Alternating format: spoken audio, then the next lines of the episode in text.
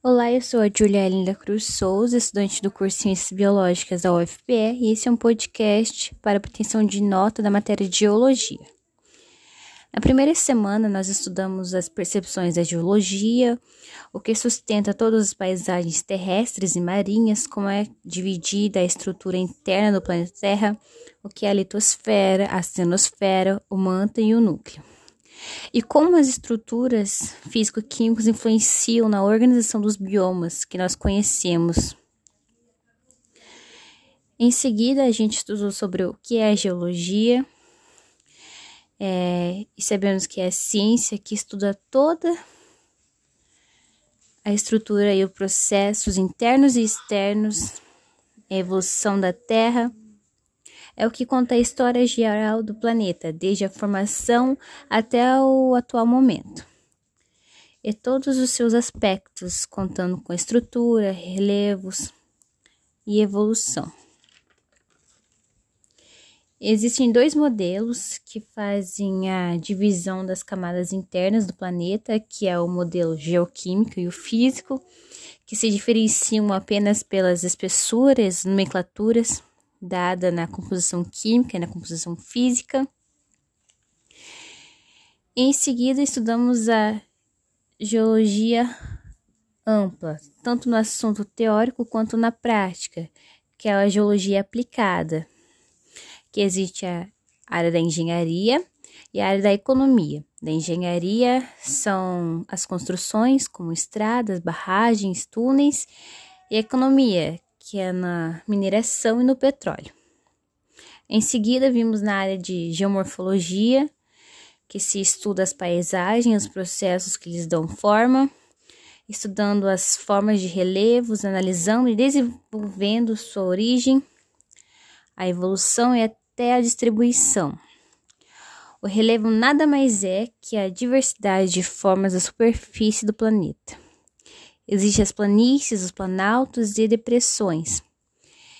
E no Brasil existem mais ou menos 28 domínios.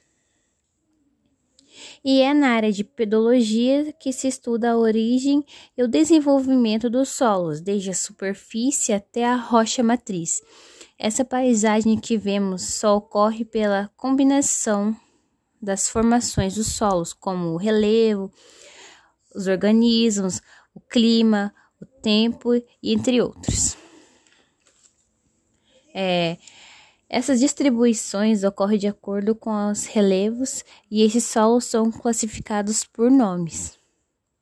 Na segunda semana de aula, nós vimos sobre a origem do universo e do planeta Terra, a, te a teoria do revolucionista que o universo surgiu depois de uma grande explosão, que nós conhecemos como Big Bang, e depois de milhares de anos se formou todos os planetas e tudo que nós conhecemos. E a teoria criacionista, que diz que fomos criados por Deus e foi ele que originou tudo que nós temos na Terra e tudo que nós conhecemos.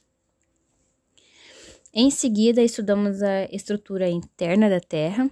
Existem dois métodos que estudam o seu interior, que são os diretos e os indiretos. Os métodos indiretos existem quatro. O primeiro é a observação da natureza das paisagens, que é o método que observa as rochas do interior do planeta que afloram para a superfície.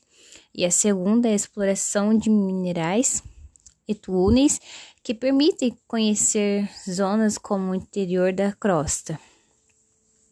E a terceira é a sondagem, que são perfurações de vários quilômetros de profundidade. A quarta é análise de material vulcânico, como magma, lava e cinza. E os métodos indiretos, que existem dois modelos, que é a planetologia e a astrogeologia, e a outra é a sismologia. O primeiro modelo estuda os dados fornecidos pelos satélites astros do sistema solar que são semelhantes à mesma origem do planeta Terra, e o segundo modelo, que é a sismologia, é a velocidade da propagação das ondas sísmicas. Vimos também sobre a rigidez e a densidade. A rigidez nada mais é que a, as camadas internas, que as camadas internas aumentam mais com a profundidade do que a densidade das matérias.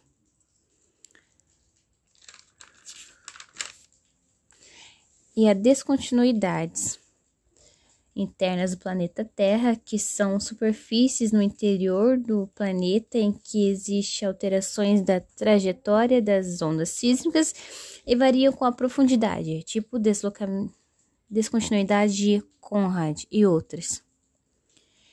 Em seguida, vimos também o modelo da estrutura do planeta, que é o modelo geoquímico e geofísico. O modelo geoquímico conta com a crosta, que existe uma parte ciálica, que é a continental, e a cimática, que é a oceânica. A ciálica é o, contém o granito, a cimática contém o ba, basalto. O manto superior e inferior, o superior é litosfera, que é rígido. O núcleo interno e externo, a camada mais profunda, constituída por ferro e níquel. E o modelo físico é dividido em litosfera, crosta mais parte externa do manto superior, que é uma rocha sólida, a astenosfera por baixo da, por baixo da litosfera, região onde provém grande parte do magma. A terceira é a mesosfera, terceira camada do manto superior e inferior. Em seguida, a endosfera, que é o núcleo da Terra, o núcleo externo e interno. Na terceira semana de aula, vimos sobre a tectônica global, onde existe três tipos de movimentos. O primeiro é o movimento convergente, caracteriza-se por ser um movimento de coesão entre as placas. A continental continental, que é que é quando a placa continental colide com outra placa continental, formando cadeias montanhosas conhecidas em um amplo. É, perdão. Cadeias montanhosas continentais, um exemplo é a Cordilheira do Himalaia. A oceânica continental, que se choca uma placa oceânica e uma placa continental, formando cinturões vulcânicos, montanhas litorâneas, como os Andes e fossas oceânicas. A oceânica oceânica oceânico-oceânica forma uma fossa no mar profundo, originando ilhas vulcânicas. E o segundo tipo, que são os movimentos divergentes, movimento de separação entre as placas. Existe a fossa tectônica, que dá origem às formações oceânicas. A segunda dorsal oceânica, ou montanha submarina, Zona de agregação, área onde ocorre a saída de material do manto para a crosta.